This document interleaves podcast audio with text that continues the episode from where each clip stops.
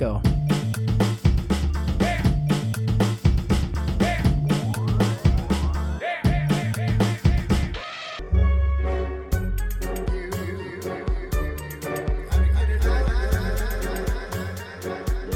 Aí, começamos a gravação, gente. Então, bom dia, boa tarde, boa noite, planeta, galáxia, todo mundo, Porto Alegre hoje também na casa.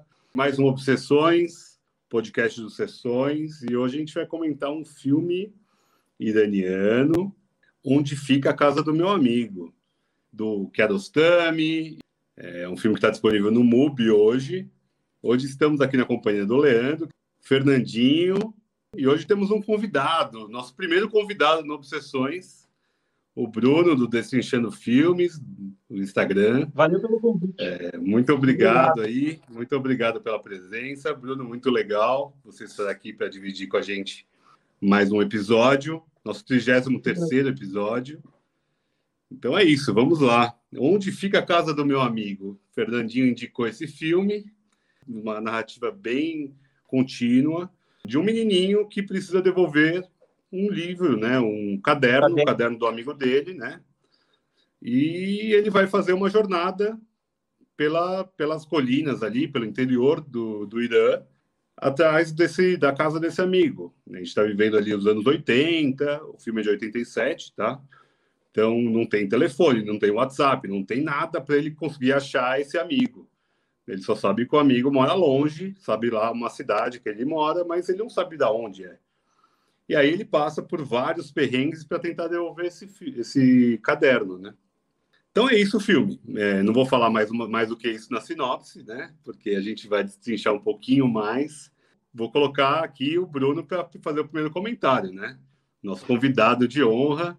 Seja bem-vindo. Obrigado, Vitor. É, então, valeu pelo convite, cara, em primeiro lugar. Esse filme, dentro da filmografia do Kiarostami, foi um dos últimos, acho que eu vi. E é aquele estilo do Kiarostami, né? Que a gente não está muito acostumado, eu acho. Que é um estilo de filme que é mais contemplativo, tem muito plano sequência. Eu não sei se vocês falam sobre termos cinematográficos aqui ou não. Se Pode falar explicar. do que você quiser, mano. Pode falar o que você quiser. Precisa explicar plano sequência, essas coisas? Não. Fala tá, aí, então... fala aí, mano. Manda bala. Então, justamente, e eu acho que uma das características do Kiarostami é um cinema minimalista, né? Bem focado no cotidiano, assim. Todos os filmes dele são assim. Basicamente é sobre o cotidiano, envolve muito a questão da, da tradição também, da, da, relação entre o entre o vô e o, e o neto, o pai e filho, e a transmissão da, da tradição. Eu acho que tem muito disso no filme do, cinema de Kiarostami. Ao mesmo tempo em que tem essa relação com o trânsito do personagem, né? Que a gente vê muito nesse filme o menino transitando de um lado para o outro. Os personagens, de uma forma geral, do, do, do Kiarostami estão em trânsito, né? Estão em deslocamento, seja de carro. Nesse caso, é um menino a pé, né? Ele vai entregar o caderno num outro povoado e tal que é um pouquinho distante. A gente vê essa jornada dele, a gente acompanha essa jornada. Tem muito disso, tem planos abertos em que ele explora a paisagem, coisa que a gente não está tão acostumado, né? Planos que demoram, né? Planos sequências demorados. E esse filme é interessante porque ele tem muito do não mostrado também, muito do que o filme não mostra. Uh, acaba nos instigando bastante, porque a gente acompanha aquele menino e a gente acompanha a jornada dele, ele acaba encontrando várias pessoas, mas é tudo meio confuso, né? Ninguém sabe muito bem onde é, e é um pouco dessa trajetória do menino e do, do que não é mostrado que eu acho que, o, é que ele explora bem, né? Ao mesmo tempo que tem, que acho que o Kiarostami faz isso bem, é que ele explora muito bem o ambiente em si, a ambientação, né? Para quem não conhece para quem não conhece aquele ambiente, é bem, é bem interessante, né? Eu vi acho, outros filmes dele também, mas esse, esse é interessante porque esse é, é bem focado no menino só. Outros são similares, mas tem outras variáveis. Esse é mais focado na trajetória, no caminho desse menino, né? Boa, Bruno. Fernandinho, o Armapur vai entregar um caderno para o Mesadé. O que você achou dessa jornada, Fernando? Cara, vocês sabem que tem aquela teoria, né? Tipo, se a sinopse é uma sinopse excêntrica, o filme vai ser muito bom. E foi o meu critério para escolher esse filme de hoje para a gente ver. Que geralmente um escolhe o filme é, e eu olhei no MUBI e vi essa sinopse linda que o Victor falou. Tava com 9.1 no MUBI de, de estrelinhas e é uma nota super alta, assim. Aí eu falei, cara, realmente esse filme vai ter alguma coisa transcendental para nossa existência. Mas tem um pouco de transcendental, né? Não é? Tem, tem sim. Eu sou leigo em Kiarostami, eu era, entrei cabaço, assim, virgão, total. É, nem Cópia Fiel eu tinha assistido, que estava no Netflix, os meninos sempre comentam. E aí fui pro Cópia Fiel e depois, né, onde fica a casa do meu amigo. Eu tive uma estranheza em função da questão do tempo, primeira impressão, assim, sabe? Não no Cópia Fiel. No Cópia Fiel a coisa até desenrola mais, eu, eu senti. Porque acho que, não sei se vocês sentiram isso, tem uma questão meio que, bom, cultural, inclusive, né? No Cópia Fiel eles estão na Europa, de certa forma é um cenário, um contexto que é mais próximo. Me pareceu mais dinâmico, assim. Enquanto que a casa do meu amigo foi bem, bem diferente a experiência, assim. Eu achei estranho, algo parado, não tinha como não, não achar, mas eu gostei de alguns pontos, assim, que parece, me pareceu uma crônica de um dia na vida de uma pessoa, simples assim, né? Uma aula com um professor de merda, super autoritário, puta que pedagogia é aquela, na década de 80 no Irã, fazendo isso com crianças de, sei lá, 8, 9, 10 anos, e ao mesmo tempo uma história bonita de amizade. E essas coisas saltaram aos olhos, assim, num primeiro momento. Então vai você vir porque certamente vem mais conteúdo e aí a gente consegue fazer uma salada mais para frente, que vai ficar divertido. É, eu gostei muito do filme, eu achei um filme bem. Tudo que vocês falaram, né? Tem essa lentidão, mas por já ter, ter visto outros filmes dele, tipo Gosto de Cereja, é, o 10 mesmo, que o 10 se passa cara. todo dentro de um carro, se não me engano. É, Você viu Gosto...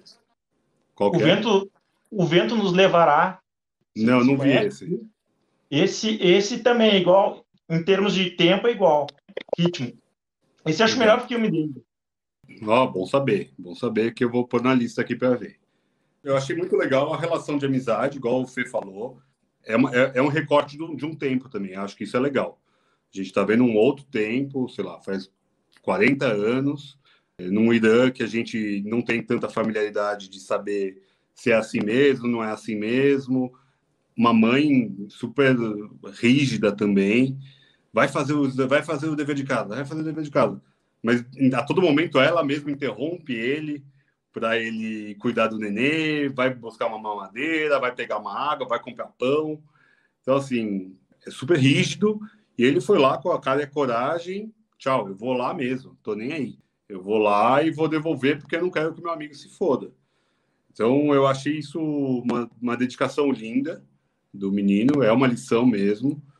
E, e, toda essa jornada, igual a gente falou até agora, essa jornada ela é, ela é poética de alguma forma, porque ele vai encontrando vários buracos, né, vários problemas no meio do caminho. Muitos não ajudam, muitos viram a cara, um ou outro que vai lá e realmente ajuda, igual aquele senhorzinho, né? Mas é, eu, eu, é um filme que me gerou angústia, ele me gerou uma paura, assim, sabe? Falei, vai acontecer uma coisa com essa criança, ela vai morrer, é, sei lá, vai ser estuprado, vai ser, sei lá, raptado. Em nenhum momento fica, nenhum momento tem nenhuma ação de que isso pode acontecer. Mas, sei lá, talvez por nós vivermos no Brasil, tá tão acostumado com uma violência, de evitar andar à noite, uma, ver uma criança de sete anos, meu filho tem seis, o do Fê também tem cinco, jamais que eu vou imaginar o meu filho com sete anos andando no meio da rua, atravessando a cidade. Tipo, ele pega, ele vai de colina a colina, ele ultrapassa colinas ali. Porque é, é, é uma geografia totalmente diferente do que a gente está habituado nas grandes cidades, pelo menos. Então, eu acho que as lições dos mais velhos, pressão dos mais velhos, elas ficam ali numa linha muito tênue entre a punição e ter que dar uma lição para uma criança, para ela amadurecer. são outros tempos, eu consigo entender essa diferença de, de tempo mesmo, de geração. Não consigo entender muito por conta de ser um país de uma outra cultura totalmente diferente da nossa. É, não tenho essa capacidade de saber como era o Irã nos anos 80, mas eu acho a relação com aquele senhor mais velho que vai olhando as portas, eu acho uma das coisas mais belas assim do filme. Mas deixa eu falar uma coisinha que eu acho que é importante que me surgiu ao longo do filme, não sei como vocês sentiram. Tem uma questão que é a língua. Em determinado momento do filme, ele está pedindo informação para todo mundo, né? Ninguém ouve a criança, né? Ele está lá, você sabe onde fica a casa dele? Os adultos trocando ideia entre si e ninguém ouve ele. Mas a tradução no MUBI é uma tradução geralmente de frases assim telegráficas, tá ligado? E ele estava falando muito mais. A impressão que eu tive é que sabe quando talvez não tenha sido traduzido tudo, as falas em sua integralidade. Vocês acham que isso é possível, velho? Ou tô viajando? Boa pergunta, cara. Fiquei super estranhando isso. Então, uma coisa que eu, na verdade, não tenho tanta certeza, até que ponto eles são atores treinados, né? Ou não. Isso eu não tenho tanta certeza. Você sabe que eu gostei tanto do personagem, do menininho, que eu fui procurar imagens dele eu tenho essa, esse tique, tá ligado? Quando eu assisto algum filme, eu vou tentar ver como a, a, o ator tá agora. Ou seguir ele no Insta e tudo mais. E, cara, se você coloca o nome desse ator lá, só aparece a foto do, do moleque pequenininho, tá ligado? Tipo, a gente não sabe se, se, como esse moleque está. Eu acho que me parecem não atores, né, de alguma forma. Mas eu achei que tem um pouco disso, de parecer mesmo que ele está filmando o cotidiano daquelas pessoas. Isso. Quase não atores, né? E isso, isso dá uma veracidade muito legal para o filme, né? E isso é muito interessante, porque de alguma forma você está embrenhado numa história, você não sabe se é real, se não é real. É, acho que isso que também gera um pouco de angústia para mim. De falar, puta, tá filmando um moleque no meio da rua esse moleque é um ator, beleza, né? Porque o filme é todo em cima dele e tal. Mas vai que eles estão filmando, aparece, acontece alguma coisa. É, não sei. É, me parece um negócio muito fora da, da casinha, assim mesmo. Não, é isso, por ser mais longe da nossa realidade, né? Eu acho que dá essa sensação de descontrole, talvez. Essa pira que o Vitor teve de tipo ficar imaginando, mano, vai dar merda com esse moleque, é um barato, digamos, uma paranoia muito ocidental, né? Porque, mano, na cultura deles não tem nada demais o moleque fazer isso, tá ligado? É, é verdade, o moleque tinha que ter buscado o pão e ele desobedeceu a autoridade dos pais, da mãe, para entregar o caderno pro amigo. Isso é um fato. Mas, digamos, eu li um pouco sobre o Irã e o Irã, o caráter da violência que ocorre no Irã, ela é uma violência diferente da que ocorre no Ocidente. Essas piras de tipo o moleque ser estuprado, isso meio que não rola assim sabe? Esses problemas urbanos modernos, assim, lá. Em 79 tinha tido a Revolução Iraniana. Que eu gostaria de falar também sobre o filme, e sobre o Kiarostami, é que tem essa relação da transformação da tradição, né? Que o menino representa. Como as tradições são reformuladas dentro daquela cultura. E eu acho que em alguns, em alguns filmes tá, tem mais isso e alguns tem menos tem mais esse choque entre o novo e o velho. Aqui tem também, mas aqui está mais centrado na jornada do menino do que propriamente nesse choque. É, isso aí que você falou é massa, isso é bem verdade. A gente assistiu também o Asghar Farhadi, não é, Vi? Farhadi, é, acho que é. Comentou sei, a separação, né? A separação. E ali, esse, esse tema que você trouxe, que você levantou, tá muito claro é, o choque entre o moderno e o tradicional, né? Do Irã, os valores que. O Irã foi um império, cara, um império persa. Você imagina, aquele povo existe há milhares de anos, não tem 500 anos de história como o Brasil ou algum outro país. Então, eles são um império, então a parte da cultura tem um peso muito grande lá. E acho que isso influencia. No nosso filme de hoje, eu não percebi tanto esse lance sentir a tradição na disciplina, saca? É, eu acho que o personagem que mostra mais isso é o avô, né? Vai lá pegar meu cigarro. Tipo, ele tava com o cigarro no bolso, sabe? Não, ele tem que aprender. Ele tem que aprender a respeitar e ir lá porque eu quero que ele pegue. Tem que responder na primeira. Tem que fazer o que eu mando na primeira, caralho. Não é na segunda, não é na terceira. Mano, essa frase é fortíssima, velho. Poderosa, velho. Pesada demais. É. Então, eu acho que a mãe tem ali um peso grande logo no começo do filme, né? Porque ela fala para ele fazer várias coisas, não vai levar esse caderno, amanhã você leva e ok, segue a vida. E o que eu acho que também tem um pouco dessa tradição e que quebra é aquele senhor que acompanha ele até a casa, que não acha a casa, né? Mas é, que vai que vai acompanhando ele e vai mostrando, olha, eu que fiz essa porta de madeira e agora as portas que estão valendo são as de ferro. As pessoas estão destruindo minha mão de obra. Então, aquele senhor já notou que está rolando uma revolução, uma nova revolução, seja minimamente material ali naquele, naquele contexto que ele passa. Né? É a madeira sendo substituída pelo ferro. É, mas a mão de obra, o trabalho dele, o suor dele, que ele colocou naquelas madeiras, nas janelas e nas portas, aquilo fica bem emblemático de que ele já se tocou. Não adianta eu ir contra e eu tipo, falar para essa criança, se vira, é ali. Eu vou lá acompanhar aquela criança. É, igual todos os outros adultos fizeram. Ou não ouviam, né? Tipo, tem, tem um cara ali que não ouve ele, fica, tipo, ignora total. Ele começa a correr atrás do burro. É um negócio de dar dó. É, mas é, acho que a lição fica um pouco disso, de ter um, um senhor ali que notou, alguma coisa vai mudar. Não adianta continuar querendo ser o dono da razão. A idade chegou, eu vou ser substituído, eu vou morrer e vai vir uma nova, uma nova geração. Então eu vou tentar ser mais pacífico, mais carinhoso. Sabe uma coisa que me chamou muita atenção no menino, no Armapur? As mãos dele, cara. As mãos dele estão sempre sujas. E ele tem dedos gordos de tipo de quem trabalha na roça ele está sempre sujo, com a roupa muito suja, né? Óbvio que para a gente aqui, dentro de uma cidade ocidental, privilegiados, estamos aqui na internet, no, na, no, em cada um tem a sua casa, mas é, eu, me dava uma certa angústia, assim, de ver uma criança maltratada de alguma forma, né? Acho que a, a nossa percepção é essa, de ser maltratada.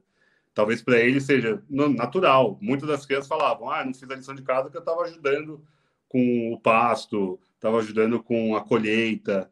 E, e, isso é uma coisa que meio que ficou para trás da nossa geração, assim, talvez dos nossos pais, talvez, porque quando a gente pega lá dos avós, não, os avós já trabalhavam, já iam para é, para labuta mais cedo mesmo.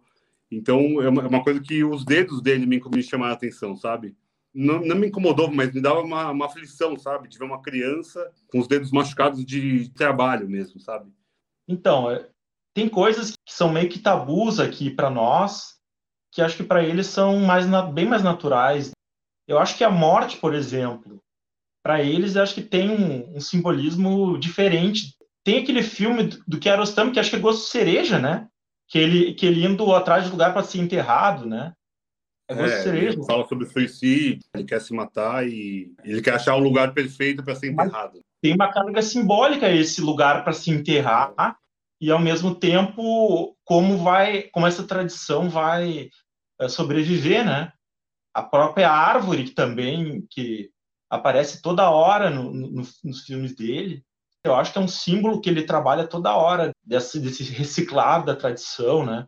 E eu acho que esse é um dos temas centrais para o Kiarostami. E tem essa questão da imaginação, que é um cinema bem imaginativo. É o que eu estava dizendo, ele é muito do que não é mostrado ele deixa muito para nossa imaginação, assim, coisa que a gente não está muito acostumado. É, nesse sentido ele é muito pedagógico, né, velho? Se a gente tá falando dos professores que estão no filme da, da onde fica a casa do meu amigo, ele é um diretor bastante pedagógico, porque ele ensina a gente a ver o cinema de uma forma diferente, né? Talvez aí resida o caráter maior do, da importância dele, ou uma das partes da importância dele, porque, tipo, eu tinha pensado nessa parada parte do, da resolução do problema, não a resolução do problema, mas parte da, dos questionamentos filosóficos estão mais comigo do que no filme. O filme só está apresentando, só está passando, só está.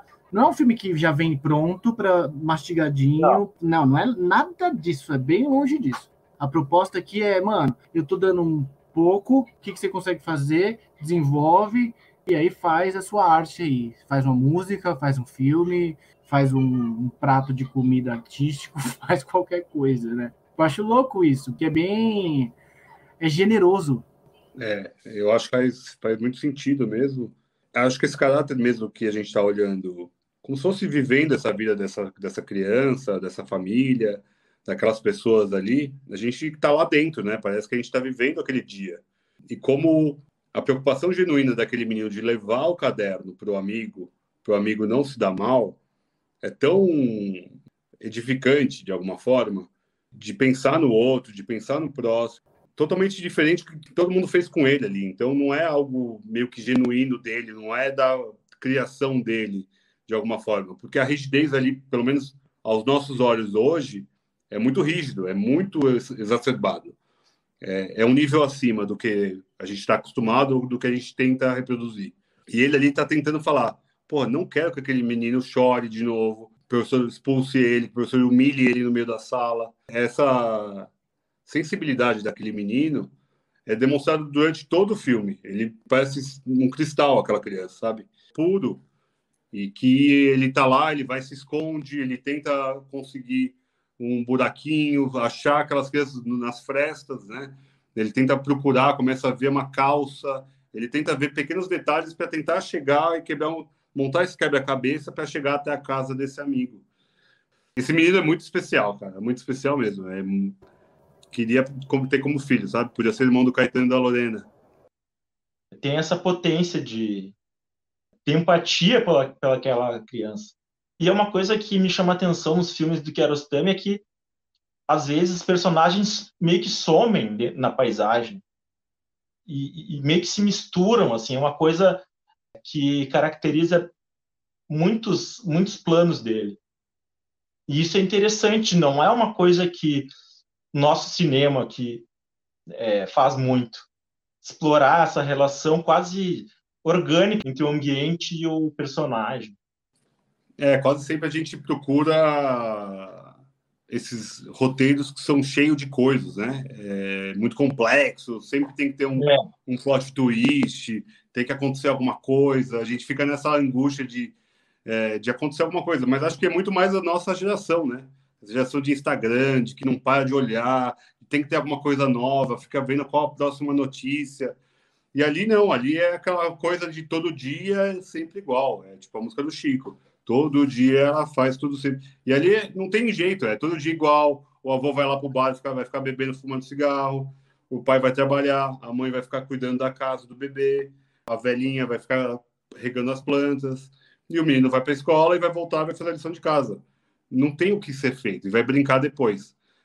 É isso, é, é uma geração que a gente viveu um pouco disso, né, pré-internet. É, eu fui buscar cigarro para minha avó. Eu fui comprar cigarro para minha avó várias vezes. Normal, né? Então, eu, eu, eu, posso falar que eu fiz igual o menino teve que fazer. É, vai lá. Até o dia que eu me revoltei, falei: não vou, você, vou comprar um negócio para te matar? Não vou.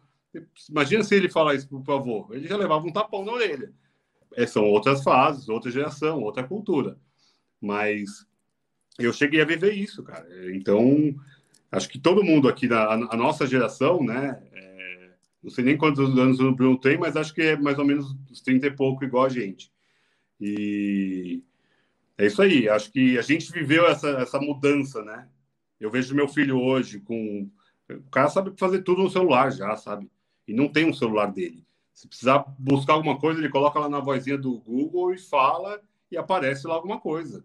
Então, assim, é tudo, tá tudo na mão, é tudo fácil, é tudo ágil. É, esse menino não, ele teve que dar uma volta. Não, imagina, não tinha é, nenhum tipo de guia, não tinha nenhum guia físico para ele, ele ir lá atrás dessa casa desse, desse amigo. Ele não fazia a menor ideia de onde era. É tipo sair andando e vai. E vou perguntando. É uma que coloca no Waze. Pô, vamos pôr no Waze e vai. Tipo, em 10 minutos estava lá. É, esse menino não. Ele foi Porra! Perdemos a conexão merda. com o Leandro. E o Bruno caiu também. Olha, estamos só, Fernando. Que gostoso. é... caindo geral aí, velho. Hoje tá, hoje tá de zica, hein? Caraca, velho. Onde fica a casa dos meus amigos? Onde fica a internet dos meus amigos, Vitor? É Nossa, onde fica? Vou até Porto Alegre agora, vou até Osasco agora. Olha que maluco, velho. A gente vai precisar do quê? Digitar lá. O Bruno voltou, pelo menos. Caiu aqui. Caiu, Brunão. Beleza. A gente falou agora. Onde, onde fica a casa do Bruno? Ferrou, a gente não ia conseguir chegar. É longe, hein, mano? a gente ia ter que dar um rolê até chegar aí. Mas olha a loucura, a gente está falando de Porto Alegre, de São Paulo, é. feita na Zona Sul de São Paulo, cada um está num canto e a gente está se falando aqui. O Leandro de Osasco não conseguiu voltar, né? Isso é verdade. Mas eu queria que vocês falassem um pouco mais sobre o Abas, assim, porque eu conheço um pouco dele quanto não não só como diretor, mas como artista, né? Porque ele tem uma uma carreira, teve uma carreira muito importante no cinema, mas ele também fez outras paradas. Vocês manjam disso aí? Vocês chegaram a ver, procurar? Convidei o Bruno só para isso. ah, tá bom. Você diz fora do cinema? Vai lá, Vitor. Você. Pô, eu não sei, cara. Eu não sei, não. Eu conheço babas desses filmes que eu vi mesmo. Eu conheço. Eu não tenho essa. Eu, eu não conheço a vida dele, não. Eu sei que ele é gigante e ele tem essa, essa marca registrada do, do, tipo de sistema dele, né? A gente vê um filme dele e a gente sabe que é dele. A gente pode até falar, ah, é uma marca iraniana, pode ser até de alguma forma, né? É, mas tem outros caras que fazem cinema no Irã um pouco diferente, igual o de tem um pouco mais de, de, enredo, tem um pouco mais de roteiro. O Panahi também tem um pouco mais de roteiro, mas acho que é um pouco mais do Abbas, é, porque ele é mais contemplativo de alguma forma. Mas, assim, fora do cinema, não conheço nada, Fê. Se liga, o cinema, o Abbas, uma pergunta provocadora, uma provocação, mas aqui, que me surgiu agora, tá? O Abbas é o Glauber Rocha do Irã? Fica, fica, caralho. Vai, Brunão, vamos ver, vai lá. Falar, ia falar, porra. Então, eu não vejo essa politização do cinema do Glauber Rocha no Abbas Kiarostami. É, Glauber Rocha não tem nada a ver, tá certo, não tem nada a ver, tem nada a ver. O Glauber Rocha é muito politizado. Politizado no sentido uh, do conteúdo mesmo. Né? Ah, claramente, é, os filmes do Kiarostami é, não, não são ver, políticos, né? Não, não são políticos assim. Outra provocação, então, para você, Bruno, agora. E para o Leandro, que chegou agora também. Lê e Bruno, respondam para mim e para o Vitor. O Abbas é o Tarkovsky do Irã? Vai lá. A cara do Leandro na minha pergunta foi a melhor. Vai, Leandro, vamos ver se funciona. Eu tô, eu tô me sentindo aqui nessa coisa da internet como o Armat. Você tenta fazer uma coisa e não consegue fazer. Porque tem um monte de coisa que você não entende direito e que tá jogando contra você. E talvez você nem saiba o que é se jogar contra. Mas você está chegando na casa do amigo, tá funcionando, segue a vida. Aproveita é... que está funcionando, vai lá, Lê. Queremos ouvir você. Nossa, Tarkovsky é Tarkovsky, Kiarostami é Kiarostami. São universos. Nossa, muito diferentes. Eu nunca, nunca busquei nem ter essa base de comparação assim. Não sei, não sei. Você, você perguntando isso é porque você provavelmente vê algumas semelhanças entre os dois. Eu particularmente não vejo muito. Eu acho as coisas que eu vi do Kiarostami mais uh, secas, talvez, não sei se é essa palavra, mas é um realismo diferente. E os dois são únicos na sua, na sua maneira, Fê. Eu acho que o Fer só falou isso porque os filmes são lentos do Tarkovsky também. Posso falar uma diferença que eu vejo entre os dois? Na minha opinião, o Tarkovsky é mais abstrato do que Kiarostami mais abstrato no sentido da construção da trama, em todos os sentidos. Ele deixa mais o fluxo da, das imagens. O Kiarostami ele já é mais concreto, é bem mais cotidiano, né? Não, porque o cinema te permite visualizar mundos diferentes. Cada diretor tem um mundo diferente. Você vai no Tarkovsky, você sabe o que você vai encontrar.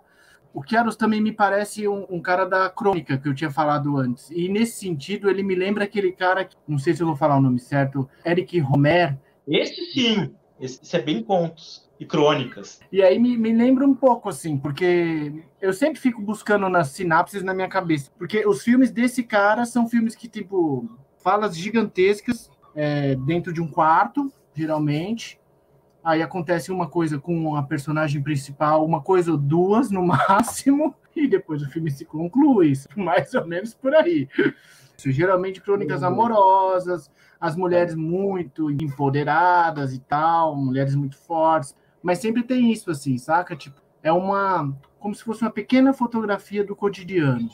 Leandro, fala você um pouco do filme então, porque você acabou sendo cortado, você abriu uma frestinha e não falou.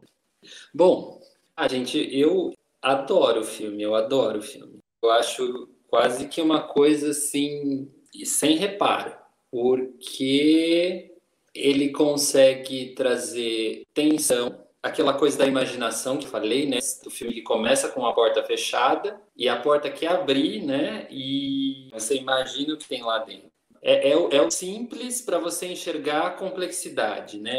É uma coisa que você vê que tem poucos recursos. Ele filma um menino com uma câmera fixa subindo uma colina e fica um tempo nisso. E ali ele está contando uma história. É, é, muito, são muito bonitas essas idas e vindas do Ahmed para tentar dar conta da vida dele, né? Porque ele precisa entregar o caderno, mas ele também precisa comprar o pão, mas ele também precisa obedecer o avô, ele precisa é, obedecer a mãe e ele tenta dar conta de tudo ali. É, é bonito. Eu acho que de alguma maneira você se vê assim nessa nessa condição de tipo para onde eu vou? Onde é que está o importante? Então é um filme que vai vai fazendo você olhar para dentro. Então é, eu acho que é por isso que é, que é tão celebrado o Kiarostami, não só esse filme como essa, a trilogia eleita, né, da qual se faz parte esse filme enfim, a, a, a, tensão, né? Porque parece que o tempo todo dá uma sensação de vai acontecer alguma coisa horrível. E na verdade não acontecem coisas horríveis. E tá todo mundo contribuindo para que coisas horríveis aconteçam, exceto as crianças. Então isso causa uma tensão muito grande, né? Porque tá todo mundo ali preparando o, o terreno para o diabo dançar, né? A gente fica sempre esperando que vai acontecer alguma coisa. Porque a gente sempre pensa o filme a partir do filme, né? Mas não do espectador. Eu acho que a gente está a gente está treinado para para reagir ao filme de uma certa forma. E os filmes de Kiarostami meio que nos descondicionam a reagir, às vezes, de algumas formas. E o Lê travou. O Leandro ficou bonito, travado também. Desculpa, hein, Bruno. Cara, ficou um lance meio poético, né? Olha, tá bonito, velho. Um em silêncio, um parado. Tá bonito, velho. Cara, parece uma fotografia bonita. Moral da história com Kiarostami. Os filmes que a gente está acostumado a, a, assistir meio que estragaram a, gente, a forma da gente ver filme. Porque, tipo, na boa, o filme acontece também com a gente. É, o então Vitor, o, o Matheus tá pedindo, o Matheus tá pedindo para entrar aí na porta. Matheus, e aí, Matheus? Cara, que bom que você veio, velho. Chegou cedo hoje, Matheus. Vitor, apresenta o Matheus pro Bruno, faça as honras aí. Matheus, é, esse é o Bruno, nosso amigo, lá do Destrinchando Filmes. Matheus é morador de, da praia, nosso praiano aqui nosso professor. E aí, professor, já tem um professor tão ruim igual esse cara do filme ou você nem viu o filme? Oi, garotos. Eu fiz uma fogueira aqui, um ritual mais macabro, acendi uma vela aqui em homenagem ao Bruno, aí, nosso convidado. Não, é, você sabe que é, o Vitor, é, eu estou hoje aqui na casa dos meus pais e eu cheguei e tinha um, uma entrega, né? Meu pai ligou para mim e falou assim: chegou uma pomada aqui. e aí, eu, né, duas semanas depois, eu vi e chegou uma vela do Tarantino, Vitor. Um presente para você, Matheus. Um presente para você, meu amigo. A vela tá queimando solta aqui, cara. Tipo Fala aí que a gente já falou adoro, bastante, cara. vai. Tipo de filme que eu adoro. Uma das coisas que eu mais gostei foram os diálogos repetidos. Inclusive, eu estava assistindo no, streaming, estava travando um pouco, inclusive, no streaming que eu estava vendo. E ele repetia mais ainda, né? Eu gosto muito de filme que aparentemente não acontece nada. É um tipo de filme que nos provoca uma certa meditação, assim, né?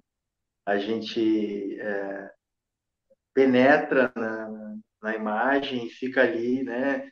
Meditando nela, ainda mais porque tem um trajeto, né? Um trajeto meio circular, de certa forma, que, que o garoto faz. Muito, muito, muito massa, assim, o, a forma como o personagem do menino é construído, porque é uma angústia infantil, né? É uma certa angústia infantil que ele vive ali. E tem um apelo, assim, de é, crítica ao adultocentrismo, vamos dizer assim. É, eu tive essa, essa visão. A criança está meio ali apartada e ela tem uma angústia própria. É curioso, né? A gente, quando é criança, não entende muito bem a angústia que a gente está sentindo. E a tela, é, para mim, nesse filme mostrou isso. Me fez rememorar algumas situações da infância mesmo, de você não entender, de você sentir um sentimento que você não consegue nomear, e ele quer a todo custo se livrar desse sentimento, como nós sempre fazemos, né? De... Agora, é, o professor é, é, só mais uma figura, né? O Vitor perguntou, mas o professor é só mais uma figura, né? É, ele é uma repetição da figura depois do avô ali também, né? Então, é, um relato despretensioso, mas a gente é uma forma de, de, de, ver a infância e como a infância é do outro lado do mundo também, né? Não generalizando, né? Mas eu acho que é, tem esse apelo forte mesmo do filme. E é isso, gente. Amei mesmo o filme, muito, muito massa. Mas agora vamos para o top. O que vocês acham? Estamos preparados? Está preparado, Matheus? Então tá bom. Bora. Bom, então ah, vamos agora para o Não posso ser o primeiro, mas. Não, fechado. A gente tem um convidado. O convidado vai na frente. Então vamos agora falar os top filmes onde nada acontece. Manda lá, Bruno, o seu top 3, cara. Vocês conhecem a Chantal Ackerman? Já ouvi falar. Mas eu já ouvi, mas eu nunca comi nem ouvi, só ouço falar, velho. Cara, a Chantal Ackerman, ela foi uma revolucionária, cara. É estilo, é estilo Kiarostami, que filma o cotidiano. Então, como eu separei um filme dela, que realmente não acontece nada, é só filmando o cotidiano da, da mulher. Jeanne Dillman é o nome da, do filme. Jeanne Dillman. E é tudo muito repetido. É só ela, assim, atos cotidianos totais. Assim, de forma geral, o cinema da Chantal é assim. Isso é uma forma que eu, que eu selecionei de não acontecer nada, de filmar o cotidiano, repetitivo. A outra forma de não acontecer nada, eu peguei um filme do Fritz Lang. Ele tem um filme da fase americana, que ele foge da guerra e vai para os Estados Unidos. E ele tem um filme que é o Retrato de uma Mulher, o nome. Que todo filme se passa. Bom, eu vou ter que dar spoiler. Não? Posso? Manda, manda bala. Porque no final a gente descobre que é tudo que ele estava que ele tava sonhando, que era tudo imaginação dele, entendeu? É por isso que não acontece nada. A gente vê todo o filme, aí corta e no fim a gente vê que era tudo ele imaginando. Então, não acontece nada, porque era tudo imaginação dele, né? Boa, boa. Cara, esse boa. último aqui é polêmico. De olhos bem fechados. Ah! O que vocês acham? Faz sentido, faz sentido nessa proposta que você falou aí, faz sentido. Entendeu? Mas, enfim. é uma noia completa o filme. Aí tem aquele, aquele ritual. É um filmaço, né? Ritual é bizarro demais, cara. É, então, mas a gente não entende nada. E aí o cara tá jogando sinuca lá com, com o outro cara lá e diz que tudo foi encenado. Eu acho um dos melhores filmes, assim, do Kubrick, assim. Eu acho um filme que não é tão visado, que é um dos melhores. Uma lista eclética, hein, gente? Ó, a gente levou o nível já na cara, hein? Fernando, vai você, Fernando? Bom, eu vou, vou aqui, né? O cara colocou o sarrafo lá em cima, logo de cara, já chegou, porra, fudendo com todo mundo aí na geral, na moral, porra. A gente aqui na humildade, o cara foi mó desumilde e colocou Chantal Ackerman, que eu nem conhecia, mano. Pesquisei agora a mulher. Deve ser massa demais esse filme aí da Jane Dillman, cara. A aula de hoje é filmes que não acontecem nada não, estão longe de ser filmes ruins. São filmes que nos ensinam a ver o cinema de forma bastante diferente da convencional de que a gente está habituado a ver. Feita essa ressalva, eu gostaria de colocar alguns filmes que eu acho que não acontecem porra nenhuma, estão dentro dessa perspectiva do meu ponto de vista, que são. Primeiro filme, cara, é Persona. Olha só, que estranho, que difícil. Como é a vida e como são as interpretações humanas.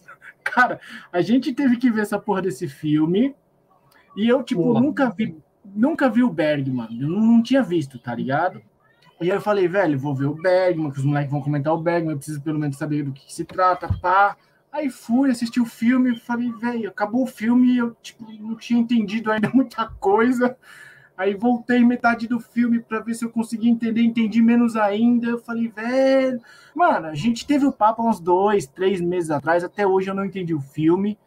Mas como é arte, e sempre alguma coisa fica da arte, porque não passa pelo racional, vai direto na alma, eu coloco ele como um dos meus top 3 de filmes que não acontece nada.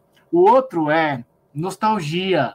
Eu gosto do Tarkovsky pessoalmente. Eu não sei, ele tem um brilho, ele tem uma lente massa, ele tem uma forma de captar a natureza, forma de captar a alma através da poesia, do cinema. Não faz nada, não fala nada, não, não tipo isso, tá? E eu acho que os filmes são muito bonitos e pela beleza do próprio cinema já já já leva. E minha terceira opção é, eu não tenho a terceira opção, cara. Eu só pensei em dois, só pensei nesses dois. Tentei procurar mais algum, vi uma lista aqui ridícula na internet e só lembrei, lembrei desses mesmo. Falem vocês que o Leandro mandou a lista dele no WhatsApp. Eu leio no final aí, depois vocês comentarem de vocês. Muito bom. Mateusito. Posso? Posso? Não, mas ó, é, falando sério, Primeiro é, da lista é um filme que eu curto muito, filme oriental japonês, chamado Casa Vazia. Não me lembro ah, o diretor. Bom filme. Que é o filme é, que o cara entra e faz umas mudanças na casa. É um negócio assim meio, meio estranho. E tem muito silêncio no filme. Não acontece muita coisa. A gente poderia dizer, inclusive, né, que esse filme ele tem uma questão assim de ele é um, é um certo é um, é um certo romance né que traz o filme mas de uma forma bem peculiar bem bem interessante bem diferente assim eu acho um outro filme que a partir do que nós comentamos hoje aí não poderia estar estar fora para mim pelo menos é o ano em que meus pais saíram de férias e aí é uma interpretação que eu estou dando aqui porque é o olhar da criança e é um olhar cotidiano, dentro de todo um contexto ali, né, político, mas um olhar assim que, que as coisas vão se desenvolvendo gradativamente. E para fechar, assim, né, colocar um outro fudidaço, assim, que é o Bagdá Café, que é, é em lugar nenhum e nada acontece, e ao mesmo tempo é um filme totalmente assim arrebatador, arrepiante, cativante demais, com personagens incríveis. O que nos mostra, né, todos esses filmes em que o cotidiano está muito forte, eles trazem essa dimensão da vida é, mais trágica, assim, né, no sentido filosófico mesmo, uma coisa ali que acontece no real, na experiência com as coisas e com o cotidiano. E menção honrosa para a sextologia, sei lá, né, como que eu consigo falar isso, do Planeta dos Macacos, clássico, né? Chega, chega, chega a dar assim até um calorzinho no coração de lembrar aquelas cenas daqueles antigões do Planeta dos Macacos que está filmando o deserto, assim, né? aí fica tipo cinco minutos filmando assim, o deserto, daqui a pouco aparece um macaco assim andando e é isso assim é um negócio assim.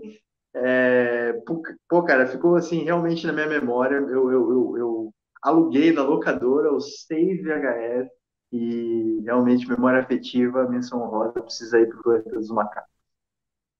Muito cara, bom, Matheus, muito bom. Então, cara, esse esse diretor aí que ele falou, o Kim Kim-duk, alguma coisa assim, não sei como pronuncia. Genial, cara, esse cara do Casa Vazia aí ele tem excelentes filmes.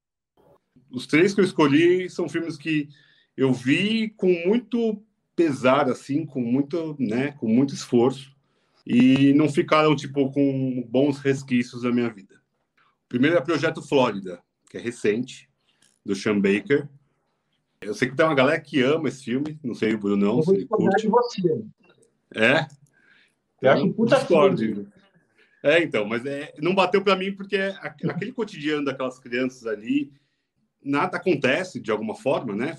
Eu acho que tem uma baita crítica tal, mas o filme para mim não bateu, sabe? Tem um quê ali que para mim ficou um negócio, um resquício de um, uma forçação de barra, e para mim o filme não rolou, tá? Eu entendo até quem goste, eu tentei até rever o filme, e daí eu parei até na metade e falei, não é, não é para mim, beleza. É, é com William Defoe.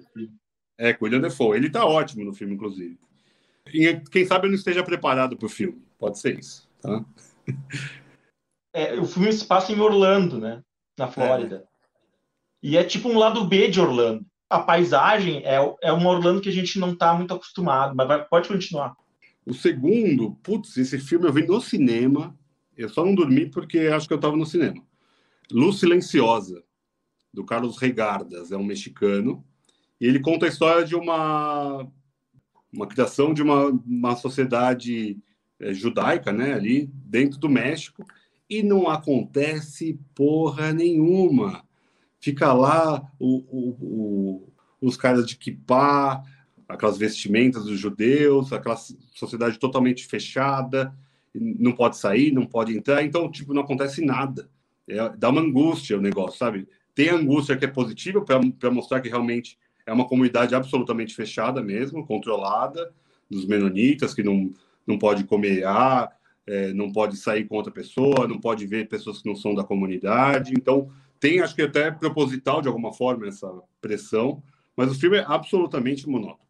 E o terceiro é um que também a galera curte aí, acho que ganhou um desses festivais aí, chama Em Busca da Vida, do Jia Zizeg, uma coisa assim, chinês, não vou saber falar, que fala um pouco sobre a construção de uma hidrelétrica na China. E não acontece nada também. É aquele negócio que é arrastado, arrastado. E não sei se o idioma, para mim, ele me pega muito. O chinês me pega mais que lá, o coreano, que o japonês. E acho que também tem muito da contemplação, porque está mostrando ali as mudanças do, da paisagem, né, por conta da construção.